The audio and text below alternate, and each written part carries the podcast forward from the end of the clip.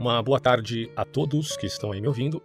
Aliás, já que o tema hoje é sobre guerra híbrida, é importante dizer que a linguagem também é fundamental para se falar a respeito desta tal guerra híbrida que está inserida dentro da guerra cinza. Eu vou explicar esses conceitos daqui a pouco, mas é importante vocês entenderem: a manipulação artificial da linguagem também representa uma forma de fazer guerra. A manipulação da linguagem, geralmente de forma artificial, tem a ver com traços ideológicos e arbitrários de uma minoria sobre uma maioria. Isso aí é fundamental compreender. Então, por favor, parem com essa palhaçada, desse negócio de todes, né? Todes. Que isso, cara? Porque eu saiba, Todd é um, é um pozinho de chocolate que existe por aí, mas não tem essa de todes. Por favor, né? Mas vamos lá, vamos falar sobre esse assunto. Primeiramente, eu estou aqui com um autor, Andrew Corbico, ou Coibico, né, mais aportuguesado aí.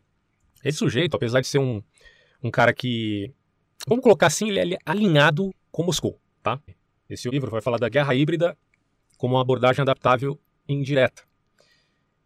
Mas a posição dele frente ao que está acontecendo na Ucrânia é lamentável, cara, lamentável, né? Querer defender a Rússia é, nos termos da sua própria teoria, sem considerar a concreção, a realidade. Mas vamos lá, olha que interessante as palavras dele. A excelência suprema consiste em quebrar a resistência do inimigo sem lutar. Na verdade, essas palavras não são do Andrew Coríbico. Essas palavras são do Sun Tzu. Mas é evidente que a arte da guerra está sendo um dos livros inspiradores da guerra híbrida.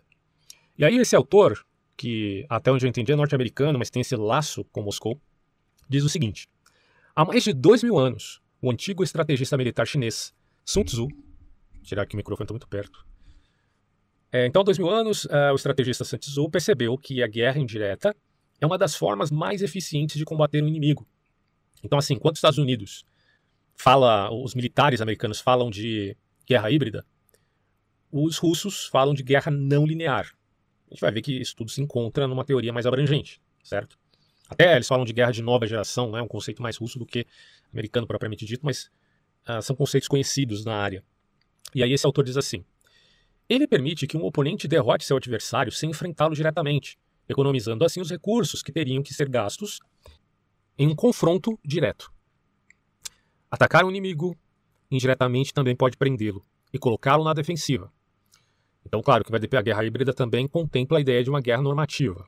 Não exclui isso, necessariamente. Mas, em via de se fazer uma guerra linear, tem a tendência de tornar vulnerável o inimigo a outras formas de ataque também traz consigo um certo custo de oportunidade para o lado defensor, uma vez que o tempo e os recursos que eles gastam para lidar com o ataque indireto poderiam ter sido melhor aproveitados em outro lugar. Além das vantagens táticas, existem também as estratégicas. Pode haver certa restrição, por exemplo, alianças, paridade militar, etc., que impedem uma entidade de lançar diretamente hostilidades contra outra. Nesse caso, a guerra indireta é a única opção para desestabilizar o outro. Nos dias atuais, as armas de destruição em massa e o mundo multipolar emergente, aqui está concordando com Alexander Dugin aqui, né? impõe limites ao confronto direto entre as grandes potências. Embora os Estados Unidos ainda mantenham as forças armadas convencionais mais fortes do mundo, a paridade nuclear que compartilha com a Rússia serve como um lembrete de que a unipolaridade tem seus limites. Além disso, o sistema internacional está se transformando de tal forma que os custos políticos e físicos de travar uma guerra convencional contra certos países, é, por exemplo a China, o Irã, etc., estão se tornando um fardo muito pesado para os tomadores de decisão americanos, tornando essa opção militar menos atraente. Sob tais circunstâncias, a guerra indireta adquire um valor elevado no planejamento estratégico e sua aplicação pode assumir várias formas. A guerra direta do passado pode ter sido marcada por bombardeiros, tanques, mas se o padrão que os Estados Unidos aplicaram atualmente na Síria e na Ucrânia, aí você vê que o cara está invertendo as coisas aqui, porque quem está fazendo guerra híbrida na Ucrânia é a Rússia. Isso aí já desde um pouquinho antes de 2014, quando eles anexaram a Crimeia. Então, assim, eu vou falar de outro livro para vocês aqui, expondo que a verdadeira guerra híbrida é o que a Rússia fez com a Ucrânia, mas aí o cara de pau aqui vai dizer, olha, os Estados Unidos aplicaram atualmente a Síria e na Ucrânia uma indicação uh, sobre isso, então a guerra indireta no futuro será marcada por manifestantes e insurgentes. Ele está falando isso porque ele está colocando a, as revoluções coloridas, que tentam derrubar ditadores e fomentar uma, vamos colocar assim, a grosso modo, né, uma sociedade democrática. E tudo isso é implantação do imperialismo americano. Eu acho uma grosseria pensar dessa forma, mas é o que ele está colocando aqui. Alguns pontos têm que ser bem esclarecidos aqui, é o que eu pretendo fazer nesse vídeo. E aí ele continua dizendo: Sobre tais circunstâncias, a guerra indireta adquire um valor elevado do planejamento estratégico. Hum. E as quintas colunas, ele coloca dessa forma, serão formadas menos por agentes secretos e sabotadores secretos e mais por atores não estatais, que se comportam publicamente como civis. Então é a revolução a dos civis. Ou seja, não são os Estados-nação interferindo, fazendo guerra híbrida, e sim pessoas comuns. É a guerra acontecendo em toda a esfera da sociedade. Algumas pessoas chamam isso de guerra de quinta geração. Eu chamo de guerra do, dos quintos dos infernos. Porque o que vai acontecer é que tudo vai virar motivo de guerra. Em outros termos, tudo vai virar uma. vai ter uma motivação política. Olha que coisa desastrosa a arte, a bondade, a beleza, o estético, o bem, o, o ético, a verdade, tudo submetida a conveniências políticas, a propagandas cinzas. Meu Deus, que mundo é esse? Bom, ele continua dizendo: a mídia social e tecnologia semelhantes substituirão as munições guiadas com precisão como a capacidade de ataque cirúrgico do grupo agressivo e a, questão também das guerras cibernéticas. As salas de bate-papo e as páginas do Facebook se tornarão a nova cova dos militantes. Em vez de dire diretamente confrontando os alvos em seu território. É, conflitos por procuração serão travados em suas proximidades para desestabilizar sua periferia. Ocupações tradicionais podem dar lugar a golpes e operações indiretas de mudança de regime que são mais econômicas e menos sensíveis politicamente. É isso que esse autor tão celebrado pela esquerda, chamado Andrei Korybkov, está a apregoar por aí. Eu considero, eu considero esse sujeito praticamente um agente russo, né? porque é, ele não consegue enxergar nada dos absurdos que, que estão deflagrados a todos nós aí é, na atual conjuntura da Rússia enquanto invasora de uma soberania nacional chamada Ucrânia. Bom, então tenho dois livros para indicar vocês aí. O primeiro é Russia's Hybrid War Ukraine de András Rat. Acho que é assim que fala, o nome dele é meio húngaro, uma coisa do tipo. E o outro é The Hybrid Age International Security, de um autor chamado Brin Nightjazer. Também não sei se eu acertei o nome da pronúncia aqui, ou a pronúncia do nome, mas esses dois livros vocês conseguem encontrar aí em PDF pela internet. E são bons, são bons porque eles tratam o tema de acordo com os fatos, a realidade. Né? É, e vou me basear nesses livros aqui para trazer para vocês um pouco do que representa o conceito de guerra híbrida. Por exemplo, eu tenho aqui algumas anotações que eu já, já fiz do livro aqui do András, ou András Ratti, que, que é bem interessante, cara, quer ver? Eu fiz alguns prints aqui das falas, vamos lá, ver se eu encontro aqui. Bom, aqui nesse livro ele vai falar de como a, a Rússia usou de guerra híbrida contra a Ucrânia, já em 2014.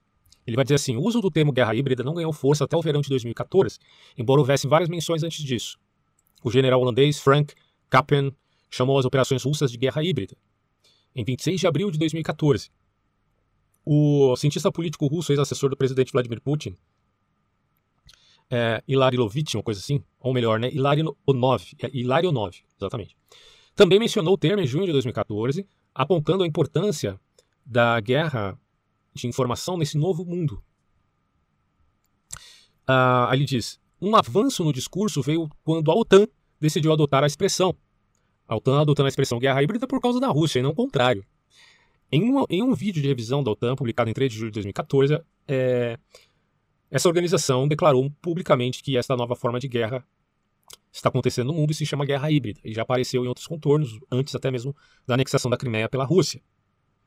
A outra parte que eu anotei aqui, ele diz: a declaração da cúpula do país de Gales descreveu a guerra híbrida como uma ampla gama de medidas militares, paramilitares e civis, abertas e encobertas, empregadas num projeto altamente integrado. E, a, o texto completo aqui, porque eu peguei só o trecho, mas ele vai dizer assim: ó, um avanço no discurso veio quando a OTAN decidiu adotar essa expressão, tal, tal, tal. Aí ele diz: é, mais de uma vez, e como termo abrangente e bem elaborado durante a cúpula do país de Gales da OTAN, no final de dezembro, é aí que eles falam a respeito dessa expressão. Outro, outra fala aqui. Além disso, eles preveem que as guerras futuras podem se esperar o uso generalizado de, for de formas não tradicionais de combate, como armas capazes de influenciar o clima ou desencadear terremotos, bem como o aumento do uso de sistemas de armas robotizadas e possivelmente autônomas. Por isso que eu falo para vocês, quando a gente fala assim de um mundo tecnocrático, é, de um mundo super avançado, onde a tecnologia vai facilitar profundamente a nossa vida, onde as doenças serão curadas, onde os homens serão imortais. Imortais daquele jeito, né? não vai morrer de doença nem de velhice, mas pode morrer de outra coisa. É, imagine que o avanço tecnológico ele anda com passos próximos do avanço também dos conflitos e das guerras. Então, aí, aí é que mora o problema. Quanto maior o avanço tecnológico, maior será o avanço tecnológico também para a guerra. E como, é que, como lidar com um mundo assim? Enquanto uh, existirem no planeta Terra autocracias, vai ser muito difícil fazer aquilo que uh, Adolf Huxley chamava de admirável mundo novo. Porque para fazer o admirável mundo novo, meu amigo, você teria que ter uma civilização super avançada, quase extraterrestres, e você teria os selvagens indígenas que moram fora e que vivem por conta própria, mas que não têm tecnologia nenhuma, certo? E aí o Huxley pensou bem, né, a distopia dele. Agora, no que concerne, aliás, essa distopia que tanto inspirou o nosso amigo aqui, o Val Noah Harari, para escrever a obra dele, Homo Deus, né? Homo Sapiens e Homo Deus. É, tem até uma passagem no, no Homo Sapiens, é, no, no, livro Sapiens, aliás, né? Ele, o nome do livro é Sapiens, onde ele vai dizer que não entende por que, que Huxley achava que o Admirável Mundo Novo seria uma distopia. Você veja as cabe os best-sellers de hoje, né? Quem são? Bom, mas enfim. O que acontece aqui é que a guerra híbrida implica uma guerra em todas as esferas. É a guerra do quinto dos infernos. É a guerra onde tudo é, é politizado e não existe mais aquela esfera da, da amizade, da bondade. Na verdade, a bondade, a amizade, o amor caridoso, a graça é, religiosa, isso nunca vai acabar. Vai existir sempre. Porque sempre teremos pessoas boas de coração no mundo. Apesar de que aumente-se a maldade por conta da histeria provocada pelos psicopatas. Os psicopatas são, diz Lobachevsky, a minoria no mundo. A grande minoria do mundo é psicopata. Só que os psicopatas geralmente buscam o poder. Existem níveis diferentes de psicopatia. Evidentemente, nem todo psicopata vai ser político, lógico, né? É, alguns vão ser serial killers, outros vão ser apenas aqueles caras que, que fazem pequenos furtos ou pequenos golpes. Outros vão ser políticos. E aí, quando o cara vira político, meu amigo, é, tende à autocracia. Então, um sistema político facilita a ascensão de psicopatas? Certamente que sim. E nas autocracias isso tem a sua validade, nas democracias também. A democracia tem uma falha muito grande quando se refere ao conceito de guerra cinza. Vou explicar para vocês daqui a pouco. Mas deixa eu só ver aqui um outro trecho interessante. Ele diz assim: os autores concordam com Gerano, é, Gerasimov, que está citando aqui o autor anteriormente, ao enfatizar a grande importância das ações assimétricas destinadas a neutralizar a superioridade militar do inimigo através do uso combinado de campanhas políticas, econômicas, tecnológicas ecológicas informativas. Eu achei muito interessante ele usar o conceito aqui de campanhas ecológicas, né? Pode ser também um elemento favorável a uma guerra híbrida, o apelo ecológico. Não estou dizendo aqui que não exista de fato o aquecimento global, tá? Isso aí já não faz parte da minha área. Quem pode dizer é quem estuda o assunto. É, uma outra questão que ele diz, ó. Além disso, embora longe da teoria militar clássica, deve-se mencionar também um artigo do assessor presidencial russo Vladislav Surkov, escrito sob seu pseudônimo frequentemente usado Natan, não sei do que, aqui é uns nomes cada um é o que outro. Bom, o ensaio fala sobre uma guerra futura que envolve todos e tudo, tá vendo? Todos os aspectos da vida, enquanto ainda permanece evasivo em seu, seus contornos principais. Pensar nisso é, é muito triste. É desanimador. Mas a esperança, acalme-se, sempre tem uma forma de resistir a tudo isso. Outro texto que ele diz aqui, ó. Eu tô na, na parte 4 desse livro, porque eu estou lendo ele pelo celular, então está dividido em quatro partes. É, ele diz assim, ó, o general russo, ele está citando né, no decorrer da, da, da, descrição, argumentou que a importância dos meios não militares para alcançar objetivos políticos e estratégicos aumentou. Além disso, muitas vezes são mais eficientes do que apenas as armas. E aí ele diz: a transmissão sistemática de materiais psicologicamente e ideologicamente tendenciosos, de natureza provocativa, misturando informações parcialmente verdadeiras e falsas. E veja, é fundamental que uma desinformação tenha meias verdades. É fundamental. Isso é o tipo de propaganda que nós chamamos de propaganda cinza. O custo de uma propaganda negra é muito grande quando descoberta a falsidade daquela informação. Então a propaganda cinza aí terá mais eficácia. Ah, mas eu não expliquei ainda o que é propaganda branca, cinza e preta. Vou explicar. Já vou explicar. Fiquem calmos aí. O autor continua dizendo aqui, ó podem resultar em psicose em massa. Então tem uma guerra psicológica envolvida. É a ideia de você subverter um país-alvo, um público-alvo, que é desse país, Em via de causar, ele chama aqui de psicose em massa, desespero e sentimentos de destruição. Para quê? Para minar a confiança no governo, de, no governo interno e nas forças armadas, e em geral levam à desestabilização das situações naqueles países, que se tornam objeto de guerra de informação, guerra narrativa, criando um solo fértil para a ação do inimigo. Agora, é, é assim: guerra híbrida geralmente ocorre de uma nação contra outra nação, mas não necessariamente. Uma guerra híbrida pode acontecer, por exemplo, entre Israel e Hezbollah. Hezbollah é uma nação? Não. É, Hezbollah é um, é um grupo terrorista, na verdade. Mas ele conseguiu fazer uma guerra eficiente contra Israel usando as técnicas de guerra não convencional, que eu vou explicar daqui a pouco também, mas que tem a ver com guerra híbrida. É, e não são só agentes terroristas ou agentes estatais. Você pode ter vários players nesse jogo de guerra híbrida que tenham tendências ou ideológicas ou o poder para financiar certas polarizações internas em determinados países alvos também. Isso, isso acontece porque não são só os players estatais que estão no, no jogo da guerra híbrida. Outro ponto que ele vai dizer aqui, ó, que interessante. Ah, ele diz assim: No entanto, a definição acima mencionada não foi adotada por todos. Em 2012, uma coleção inteira de ensaios foi publicado sobre guerra híbrida. E ele diz: um conflito envolvendo uma combinação de forças militares convencionais e irregulares. A guerra irregular representa a guerrilha, a insurgência, terrorismo.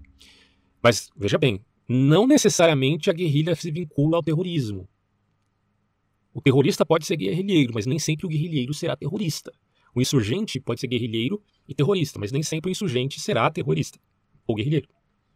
E aí ele diz que pode incluir atores estatais e não estatais, é o que eu acabei de falar, visando alcançar um objetivo político comum. Aí ele diz: as táticas de guerrilha e da guerra urbana foram aperfeiçoadas pelo revolucionário esquerdista brasileiro Carlos Marighella. Olha que interessante isso aqui. Ele está falando do Marighella. Isso está no livro, repito aqui: Russia's Hybrid War in Ukraine do András Rat. Esse livro que está em inglês está citando aqui um brasileiro, olha que honra, né? Esse brasileiro é um, guerrilheiro que também, nesse caso, combina com o terrorismo, tá? Não separa, que é o Carlos Marighella. Aí você veja, né? Aqui no Brasil o pessoal faz filme do Marighella e tá tudo bem, tudo bonito, ninguém fala nada. As pessoas até aplaudem. Meu amigo, as pessoas estão aplaudindo gente que ajudou intelectualmente a formatar táticas de guerrilha e terrorismo. E aí um cara que é um inocente útil, para não dizer outra coisa, ele faz um filme dessa figura aqui. E coloca o cara como um herói. E ninguém diz nada aqui no Brasil, tá tudo bem, porque aqui no Brasil o que impera é o analfabetismo funcional. Desde a cadeira da presidência da República até o baixo escalão em todas as esferas da sociedade. Felizmente tem muitas pessoas que se salvam aqui no Brasil, porque a gente tá, tem acesso à informação ainda. E não é difícil você pegar um livro e começar a ler, né? Não é tão difícil assim. É, eu não estou dizendo que todo mundo tem que ser também leitor, assíduo, né? Pô, tem gente que está preocupado com o seu próprio trabalho, com a sua própria função, com as suas próprias coisas, que não tem a, a ver com guerra nenhuma, né? É, eu entendo isso, mas estou falando assim de gente que está dentro do debate público, mas mesmo assim são analfabetos funcionais. Meu amigo, não dá para você parar um pouquinho e ler livros se você está envolvido com o debate público. É o mínimo que você pode fazer em prol de trazer a narrativa verdadeira. E aí vem um que faz filmes sobre Carlos Marighella, tornando esse cara, esse Marighella um herói, quando na verdade ele é culpado de aperfeiçoar as táticas revolucionárias. é loucura isso, né, bicho? É loucura. Bom, e tem outro trecho aqui que vai dizer assim, ó, quer ver? Lenin falou abertamente sobre a necessidade de assassinar os líderes políticos e militares do inimigo, afirmando que o extermínio implacável de chefes civis e militares era nosso dever durante uma, uma revolta. Então, assim, né? Olha como Lenin era bonzinho e, e, com quem o Stalin aprendeu a fazer aquelas merdas que ele fez lá em Holodomor. Tá aí, né, cara? Se você acreditar que Lenin e Trotsky eram bonzinhos, que Stalin é o grande mal da história, por favor, né, caia na real. Outro trecho, ele diz assim: Insurreição em massa. Ó, vamos começar do início aqui. Uma nação que deseja conquistar sua independência não pode ser, se restringir aos métodos comuns de guerra. Insurreição em massa, guerra revolucionária, destacamentos de guerrilha em todos os lugares. Esse é o único meio pelo qual uma pequena nação pode superar uma grande, por meio do qual um exército menos forte pode ser colocado em posição de resistir a um mais forte e melhor organizado. É a questão da guerra simétrica, tá? A guerra simétrica tem a ver com a ideia de que você não pode lidar diretamente com um poderio armamentício maior que o seu. Poderio bélico, digamos assim. Tem muita coisa nesse livro, não vou poder ler tudo, tá? Mas é só para vocês terem uma ideia do que representa aquilo que a Ucrânia enfrentou em 2014 e está enfrentando agora. É uma guerra híbrida. E aí já passou do da guerra de subversão, porque os agentes russos estavam sendo implementados ali na, na, na Ucrânia. E mais do que isso, é, misturados entre os civis, porque é, vocês vão entender que a coisa está vinculada a uma guerra de narrativa, de informação e desinformação, de subversão e também bélica. Tem a ver também com a invasão. E o Putin acabou se antecipando, sabe, sei lá por quê. Tem gente que diz que o Putin está doente, e daí ele decidiu partir para os finalmente, né? Mas a gente não sabe se, se a coisa já estava em maturação ou se estava despencando as estratégias do Kremlin. O fato é que hoje ele está sendo muito mal visto pela sua atuação, até porque a guerra híbrida já tinha sido deflagrada desde 2014 pela inteligência de outros países, como no caso dos Estados Unidos. Bom, então eu, vou, eu preparei aqui um resumo para passar para vocês o significado mesmo dos conceitos vinculados à guerra híbrida. Isso vai ficar bem claro, né, para que o pessoal entenda. E tente, na medida do possível, se precaver a esse respeito. Então já citei aqui os livros que são de máxima importância para compreender introdutoriamente esse assunto. E que se saiba que o conceito de guerra híbrida tem uma certa vinculação com a ideia de metapolítica. Eu tenho vários vídeos onde eu falo sobre metapolítica, que é uma ideia uh, que se vincula a você usar de mecanismos narrativos para infundir, infundir sobre um determinado público-alvo ideias que corroborem com a sua própria ideologia. E isso acaba causando enfrentamento contra outras de caráter, digamos assim, hegemônico. Isso está muito bem implantado, por exemplo, no gramscismo. O próprio Antônio Gramsci, que era um, um neomarxista, melhor dizendo, um neomarxista entusiasmado com a ideia, apesar de estar preso né, pelos fascistas da Itália, ele era um sujeito entusiasmado com o marxismo e acreditava que poderia levar o socialismo é, mediante a infiltração em campos ideológicos. E aí a ideologia passa a ser, digamos assim, uma espécie de oportunidade para que essa matéria é, socialista, esse, essas ideias, essas utopias socialistas se implementem em todas as esferas sociais. então tem muito a ver com mata política e com contracultura, a gente vai abordar isso daqui a pouco. Eu vou explicar então cada um dos conceitos que fazem parte da guerra híbrida e aí a gente finaliza esse áudio, tá? Então, uma guerra híbrida, por exemplo, ele vai ter a guerra convencional, que é tática de campo de batalha entre Estados-nação, é a guerra como sempre foi, certo? É... Quando a gente fala, por exemplo, de guerra convencional, a gente está falando de uma guerra que usa os meios tecnológicos mais efetivos da sociedade, mas nem tanto, porque tem armas que são possíveis serem utilizadas numa guerra, mas que são consideradas criminosas. Então, existe ética de guerra? Sim. Porque se existe crime de guerra, a gente tem que admitir que há um direito internacional no que corresponda uh, indiretamente também uma ética que fale daquilo que é adequado ou não dentro de uma guerra.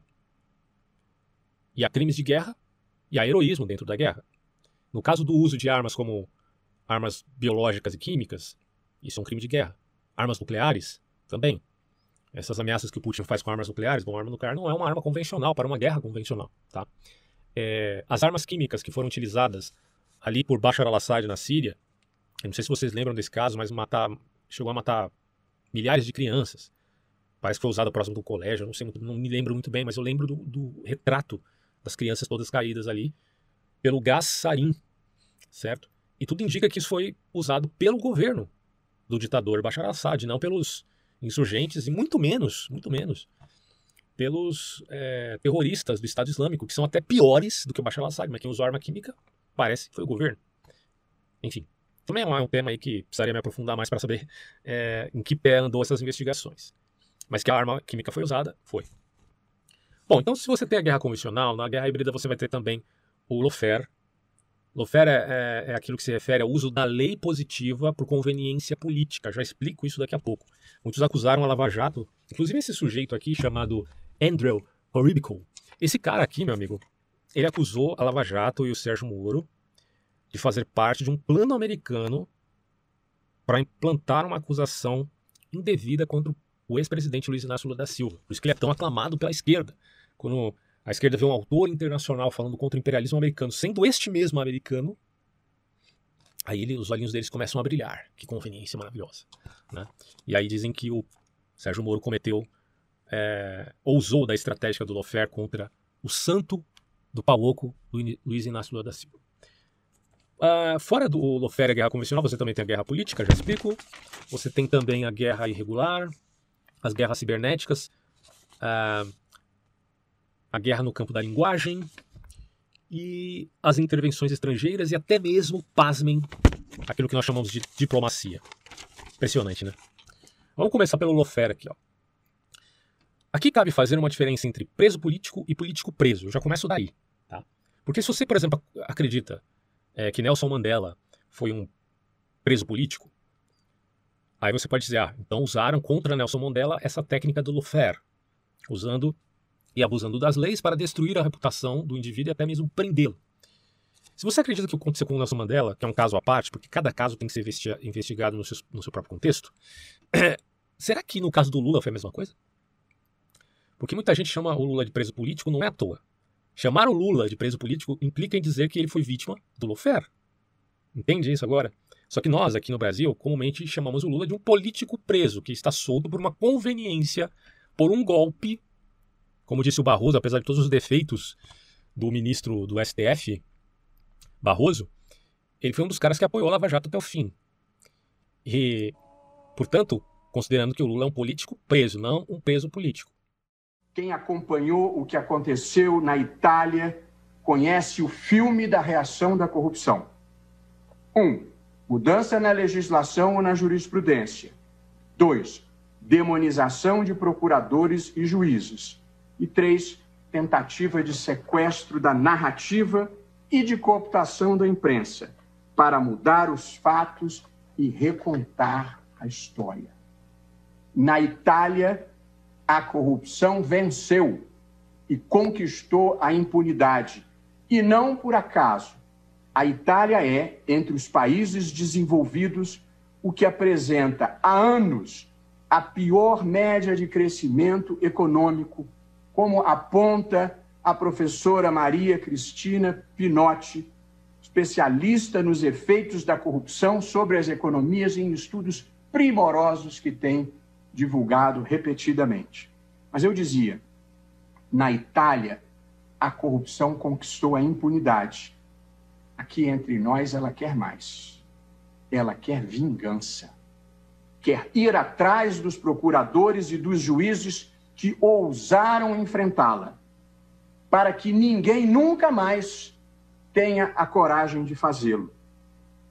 No Brasil, hoje, nós temos os que não querem ser punidos, o que é um sentimento humano e compreensível.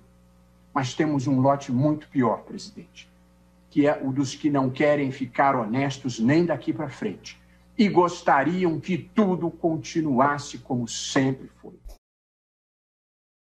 Aí eu coloco aqui. Para aqueles que acreditam na inocência de Lula, dirão que ele seria um preso político porque ele foi vítima, supostamente vítima, do lawfare, segundo Andrew Coribico. Quer dizer, esses caras nem conhecem o Brasil, não sabem nada do que acontece aqui e acham que podem é, implantar esse conceito numa circunstância que aparentemente para eles, aos olhos deles, teria sido um abuso da lei brasileira. Que é o caso do Glenn Greenwald, é, que acha que o Moro é um monstro, porque ele está partindo desse pressuposto também. Parece que ele também tem uma certa raivinha ali dos americanos, né? apesar dele ser americano. É... Então, assim, vamos definir alguns, algumas características dessa guerra híbrida pautada no uso da lei para conveniência política. O lofer é uma arma para combater inimigos políticos. Primeiro ponto. Segundo, é uma conveniência de interesses políticos perante brechas da lei. Os políticos, por conveniência, usam as brechas da lei para destruir um adversário. Terceiro, é o abuso das leis para destruir a reputação da persona pública. Quarto, o Lofer tem uma meta, uma meta, que é influenciar a opinião pública. Para isso eles usam do convencimento uh, da mídia. Então a mídia tem, tem uma importância grande aqui, né? Convencer a mídia ou convencer o cidadão comum. Uh, quinto, é a negação da defesa da imparcialidade no direito. Porque o que é o direito? O direito ele tem que estar isento das práticas do poder, das práticas da política. Mas quando o direito está a serviço de um poder uh, imparci é, parcial, no caso, parcial, aí nós temos um problema. Só que o que acontece? O Sérgio Moro foi tido pelo Supremo Tribunal Federal como um juiz parcial. Parcial. E claro, quando você estuda os agentes do Supremo Tribunal Federal, você sabe que tem muita corrupção ali dentro. Não é novidade para ninguém. Se você fala que o Gilmar Mendes e Ricardo Lewandowski são pessoas imparciais, você tá de brincadeira, bicho. Assim, é, é, é pra rir. Né? Que essas figuras, esses figurões estão lá no Supremo Tribunal Federal julgando que um outro juiz seja parcial quando eles estão agindo de forma justamente parcial. É uma loucura isso, pensar um troço desse.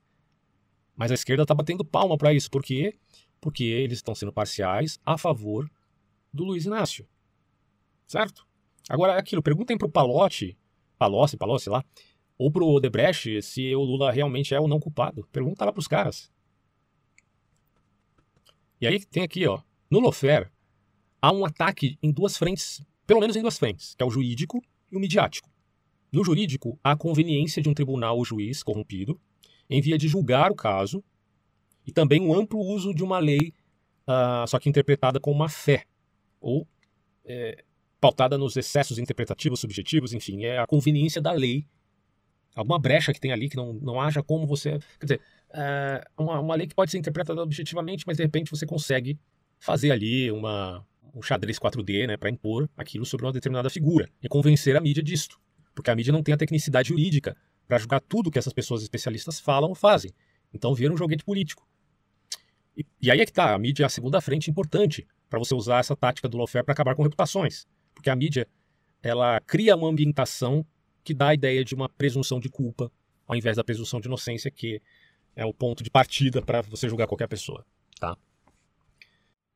É, é muito interessante a gente considerar isso aqui. Por exemplo, né, a gente está diante do caso do Arthur Duval. Arthur Duval ele falou umas merdas aí quando tá voltando à Ucrânia. Quase. Eu até coloquei, eu fiz aqui um texto para a gente entender melhor isso. Eu coloco assim. É, já começando desde o problema que a gente tem aqui no, no, Brasil e em outras partes do mundo da cultura do cancelamento. Eu digo aqui, ó, a cultura do cancelamento é o puritanismo do demônio. É clara e evidente guerra híbrida. É um ataque não linear à sociedade, um modo inquisitorial de constranger adversários políticos incômodos, um modo de destruir reputações. Mas é evidente que em tal guerra um elemento se faz fundamental. Ele se chama meia verdade. Então, assim, quem deu munição para o inimigo? Foi o próprio Arthur Duval.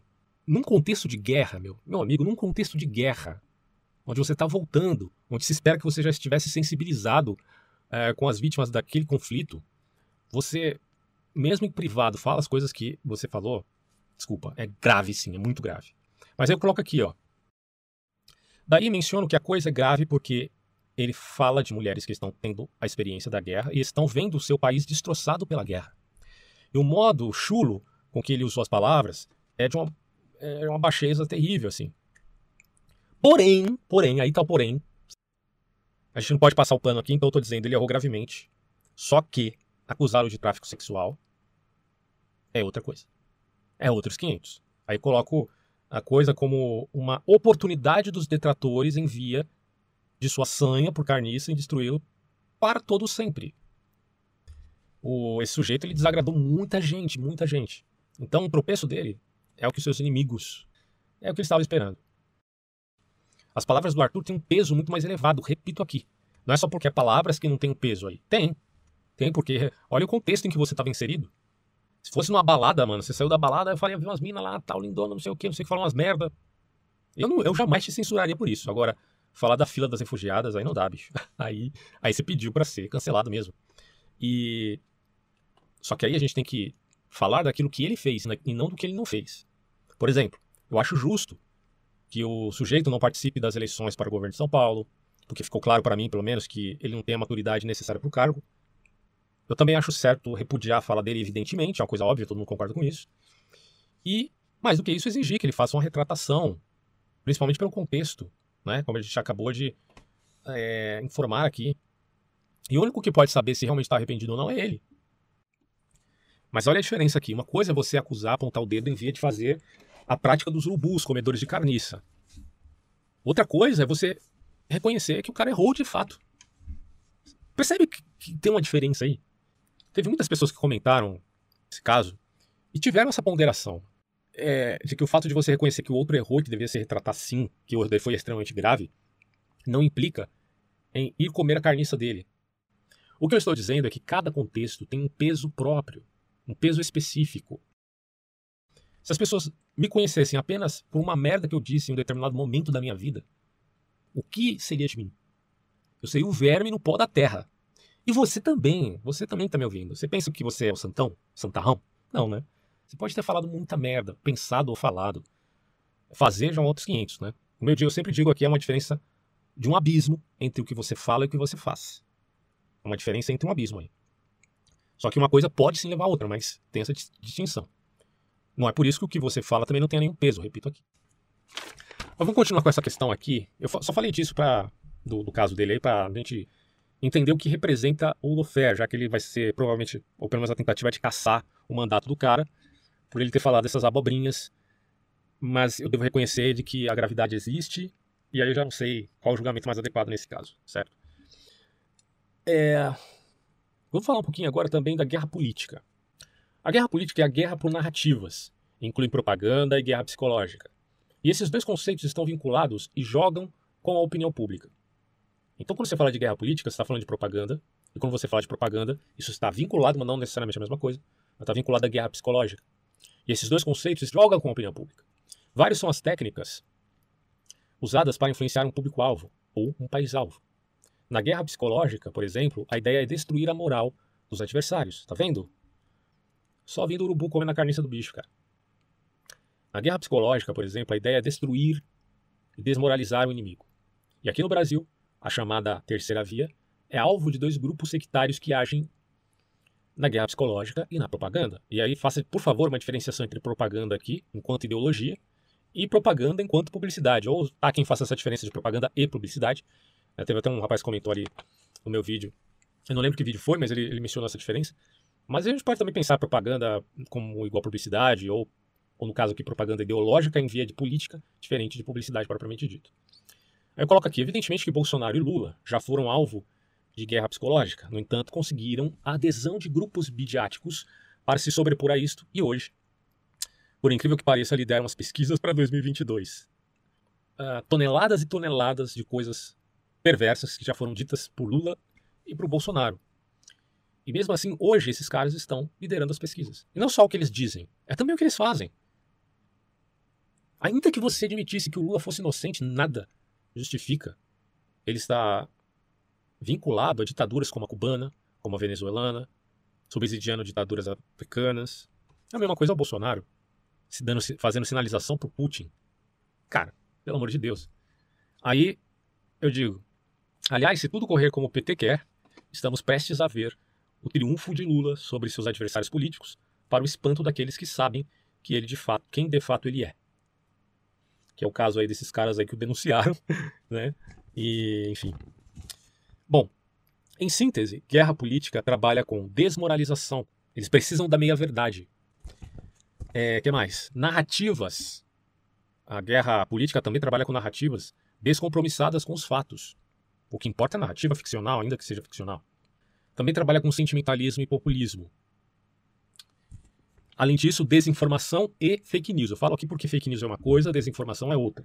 Desinformação é uma notícia, é, fake news, aliás, é uma notícia falsa que você às vezes recebe do seu tio do WhatsApp, tá? Isso é uma coisa. Seu tio não é nenhum agente do Kremlin, né? Ah, meu tio tá defendendo a Putin. Calma. É só um sujeito desinformado. Fica calma aí, não vai achando que ele é um agente do, da KGB, pelo amor de Deus.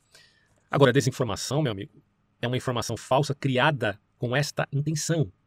É outra coisa completamente diferente de fake news. É muito mais grave. É... E aí eu faço a diferença agora de propaganda branca, cinza e negra. A propaganda branca, não confundir com publicidade, repito aqui, a propaganda branca é geralmente vinculada a notícias verdadeiras, mas se vale ou de eufemismos ou de hipérbole. Em outros termos, é tendenciosa, diante de um dado realístico. Porém, não é fortemente tendenciosa, tá?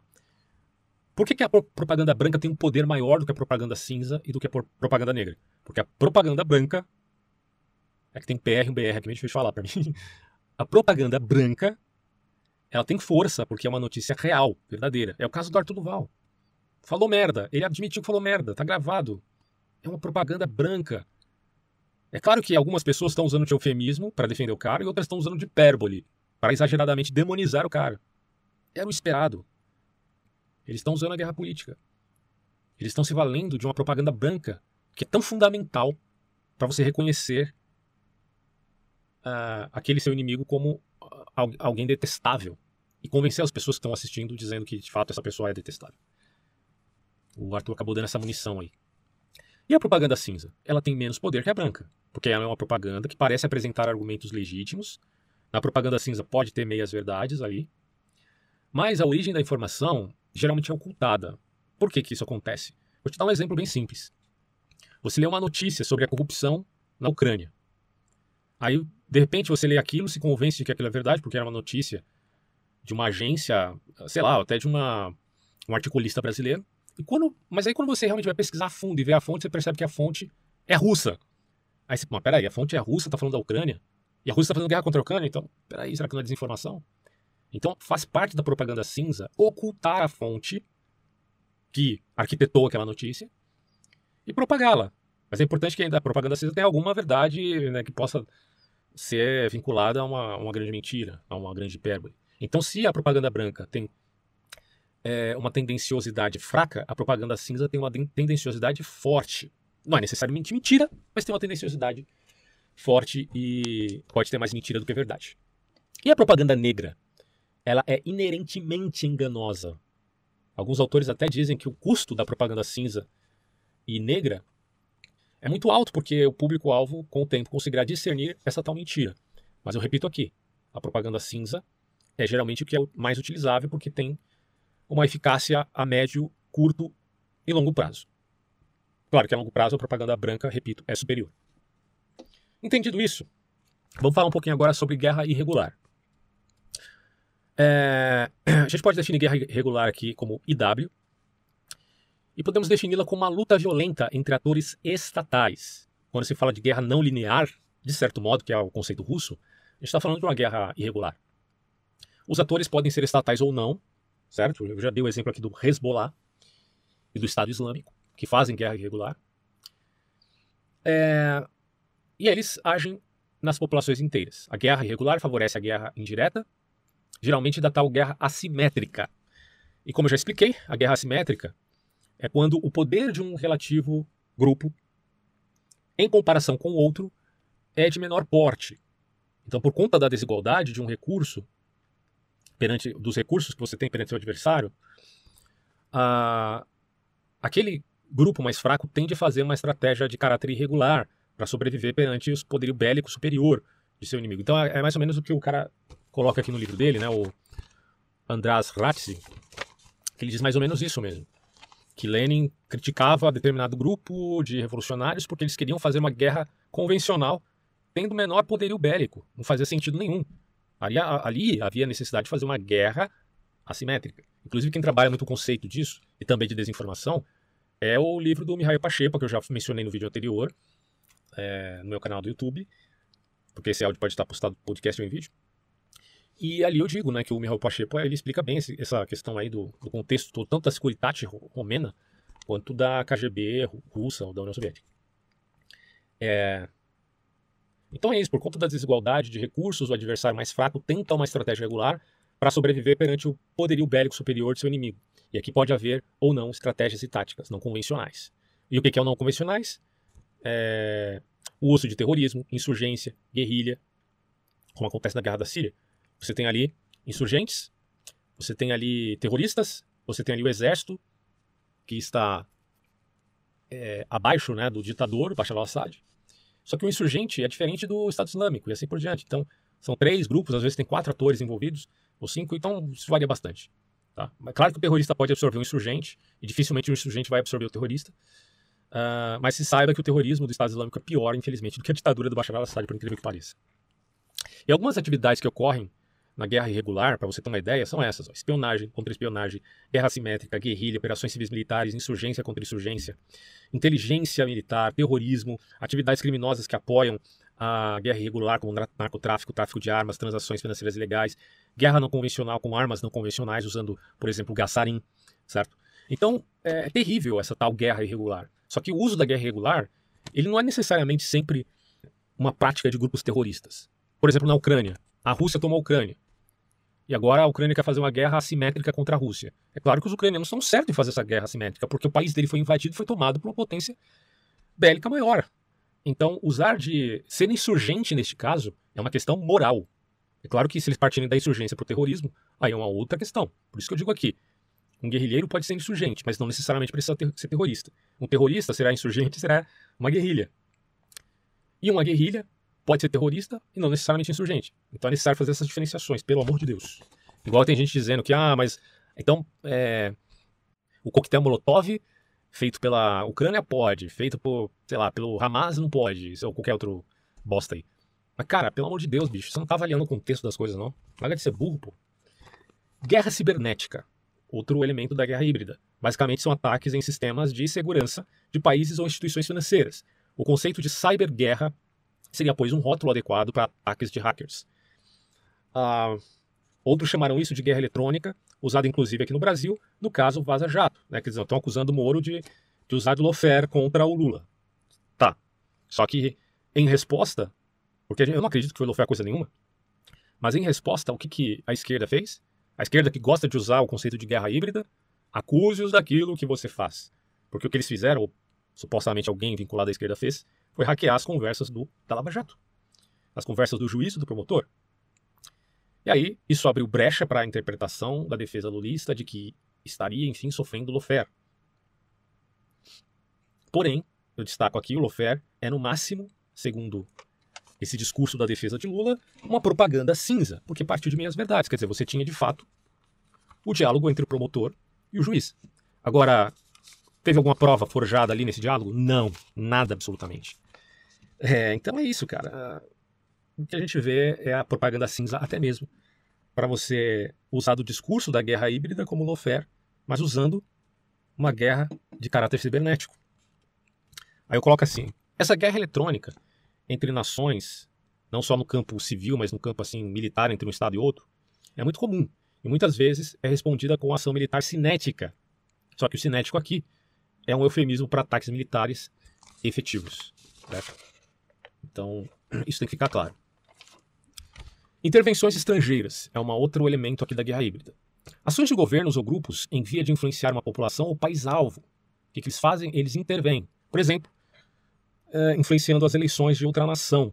Isso é uma prática que é bem catalogada na história, principalmente do século XX.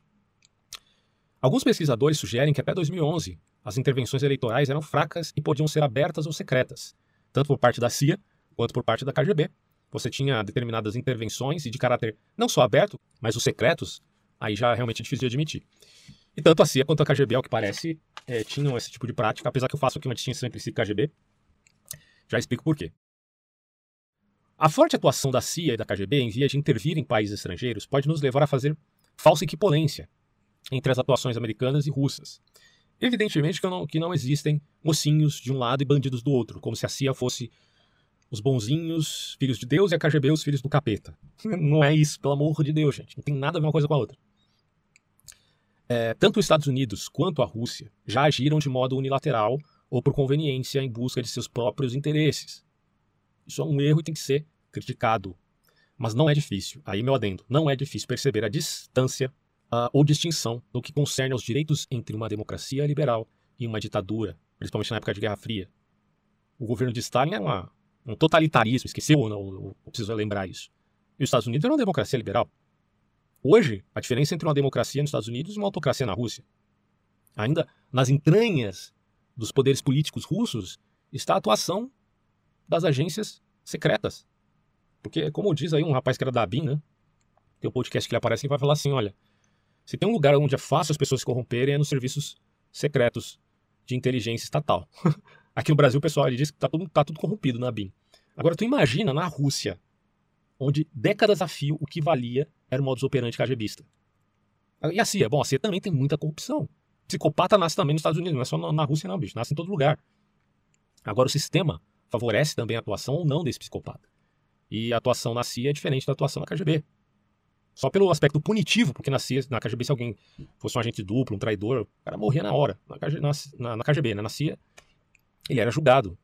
É, porque dentro de uma democracia liberal tem direitos e tem deveres. É claro que assim, pode ser que alguém, agente da CIA tenha sido assassinado por N motivos, né? Isso foi encoberto, isso também pode acontecer, tá? Não estou negando essas possibilidades aí. Aí coloca aqui, apesar disso, repito aqui, ações interventoras unilaterais, mesmo de países democráticos, são condenáveis. A partir disso, podemos distinguir quatro tipos de intervenção estrangeira. É a intervenção partidária, a intervenção processual, a intervenção global motivada e a intervenção automotivada. Quando eu falo de intervenção partidária, estou dizendo assim: a potência estrangeira apoia um lado nas eleições de outro país. Às vezes ele só falou, Aí você pega lá o Barack Obama da vida falando, ah, eu apoio que fulano, ciclano ou partido tal vença as eleições em determinado país. Isso pode ser colocado como intervenção americana e tal. Não necessariamente, mas o fato dele falar tem peso, sim. Né? Intervenção processual. Bom, aqui é o seguinte: a potência estrangeira apoia as regras de contestação de cada país, desde que elas sejam democráticas e justas. Aqui, para mim, a intervenção processual não me parece um problema.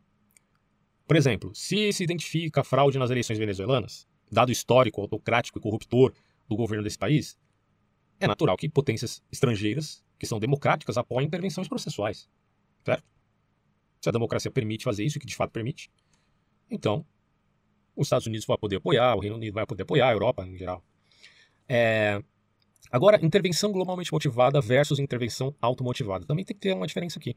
Por exemplo, a potência estrangeira intervém em outro país para os interesses, melhoria ou bem-estar do público internacional. Ora, se existe um regime unipolar no mundo, e os Estados Unidos basicamente tem um poderio militar maior que existe, e tem que proteger até a Europa contra a União Soviética na Guerra Fria, pensa só. É claro que eles vão intervir, pô. O papel deles é esse, por conta de circunstâncias que levaram a isso, certo? Então, assim, intervenção globalmente motivada é isso. A potência estrangeira intervém por interesses internacionais, não só do seu sítio. Agora, se a intervenção for automotivada, a potência estrangeira intervém em outro país para promover seus próprios interesses, como a Rússia no caso da Ucrânia, aí é problemático. Ou as pessoas também acusam os Estados Unidos em relação ao Iraque por interesse por busca de petróleo, coisa do tipo. Essas coisas são graves. Essas coisas têm que ser denunciadas, tá? É, no caso do Iraque, eu precisaria estudar mais a fundo como foi realmente o que aconteceu ali, mas eu sei que teve é, uma ação quase unilateral, apenas, se não me engano, o apoio do Reino Unido na época. Preciso estudar um pouco mais sobre isso. E na diplomacia? A diplomacia também tem, uh, está dentro da inferência aqui da guerra híbrida? Sim. A diplomacia pode ser entendida, em alguns casos, não todos, tá? como a prática do soft power, que é o poder suave. E, e ela representa, basicamente, uma tática também que envolve a guerra política. Mas não necessariamente, veja bem. A diplomacia tem a ver com tratados internacionais, acordos bilaterais ou multilaterais, alianças, é, que são fruto de diplomacia. Por exemplo, foi pelas relações diplomáticas que a OTAN foi criada. Assim também a União Europeia. São alianças que os países fizeram em via de manter a paz. Em via de se proteger mutuamente. Isso é errado? Claro que não, pô. Quer dizer, você quer proibir o contrato de duas pessoas separadas, que não tem nada a ver com você. Não faz sentido. Agora, no caso da, da Ucrânia fazer parte da OTAN e que isso envolveria um risco para a Rússia, por questão territorial e geopolítica, é um caso um pouco à parte. Talvez ali a gente possa até considerar, é, na visão dos russos, tentando entender o que esses caras têm na cabeça, haveria um certo risco para a Rússia. Mas a gente sabe que, no fundo, o que a OTAN representa aqui são ações puramente diplomáticas e, em via da guerra, é de caráter defensivo. Não é a OTAN que vai começar a guerra.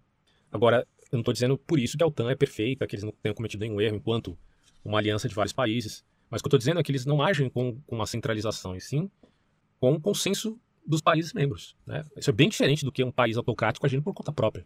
Quem não vê essa diferença, desculpa, você perdeu a linha, meu amigo. Aí eu coloco aqui, assim podemos dizer que diplomatas operam através de missões diplomáticas, evidentemente, pelos consulados e embaixadas. É, já estou terminando, tá?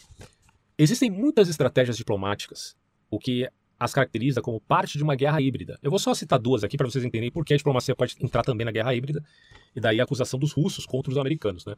Uma delas é a armadilha da dívida, e a outra é o país tomado como refém.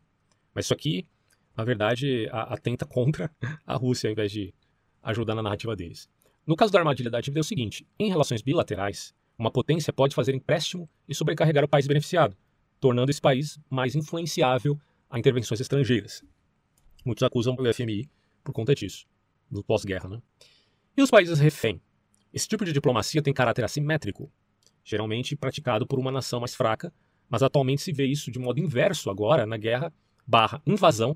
Os russos não chamam de guerra, mas é claro que é guerra, não tem nada de operação não, bicho, é guerra. A guerra da Rússia sobre a Ucrânia, ou melhor, invasão da Rússia sobre a Ucrânia, e suas exigências absurdas, exigências assimétricas, que correspondem a um país que tomou outros como refém. É basicamente isso que a gente está vendo. A Rússia sequestrando a Ucrânia. E a Ucrânia tentando se defender. Ah, E para fechar, eu digo aqui, ó, as guerras híbridas têm uma relação muito próxima com o que chamamos de zona cinzenta. Guerra híbrida está relacionada à guerra de zona cinzenta. Não confundir com propaganda cinzenta, como já expliquei. Porém, a guerra híbrida, a guerra híbrida e a zona cinzenta não são a mesma coisa. Conflito cinzento é basicamente a batalha que existe entre a política rotineira e a guerra aberta e violenta. Em outros termos, está no limbo entre a efetiva paz e a efetiva guerra. É o estado intermediário. Por isso que a democracia tem tanta dificuldade, vocês vão entender.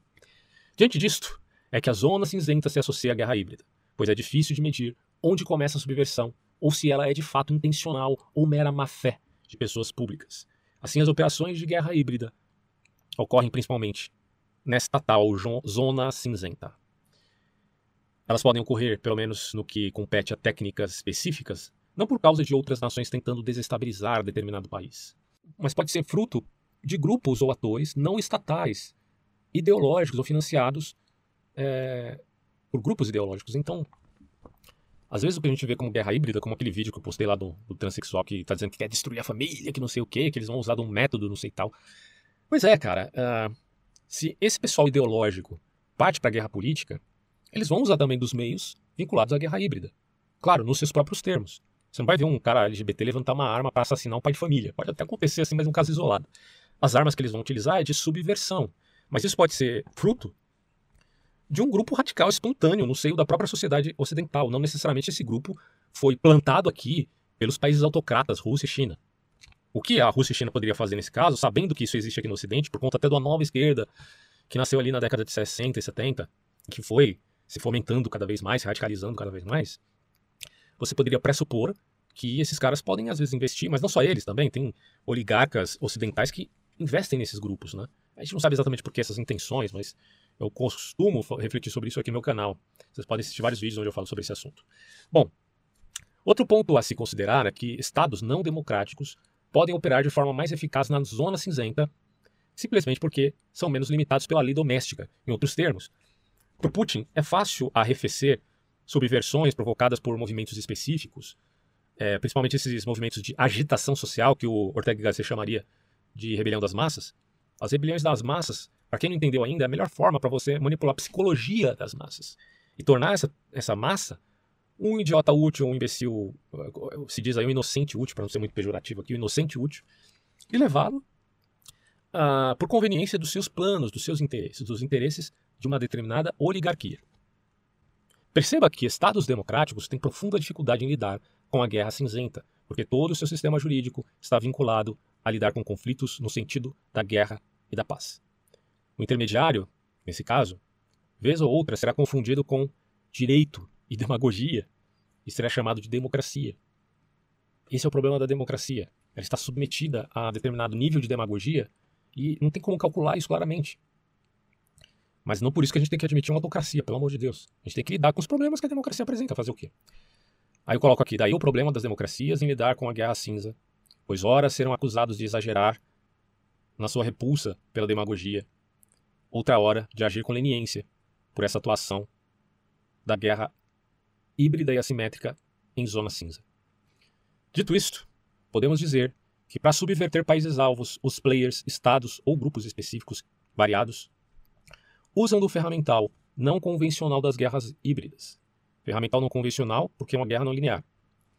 Um exemplo disso é a contracultura, que também é um elemento dentro de vários que aparece na guerra híbrida. Não é o único, hein? Contracultura não é a única forma de fazer guerra híbrida, como vocês já perceberam aqui. Mas também a propaganda está vinculado. E mais do que isso, a desinformação. E aí a destruição de reputações, ameaças econômicas, desmoralização, etc, etc, etc. É... O que tem mais aqui? Ah, sim. Aí para fechar eu coloquei aqui, né?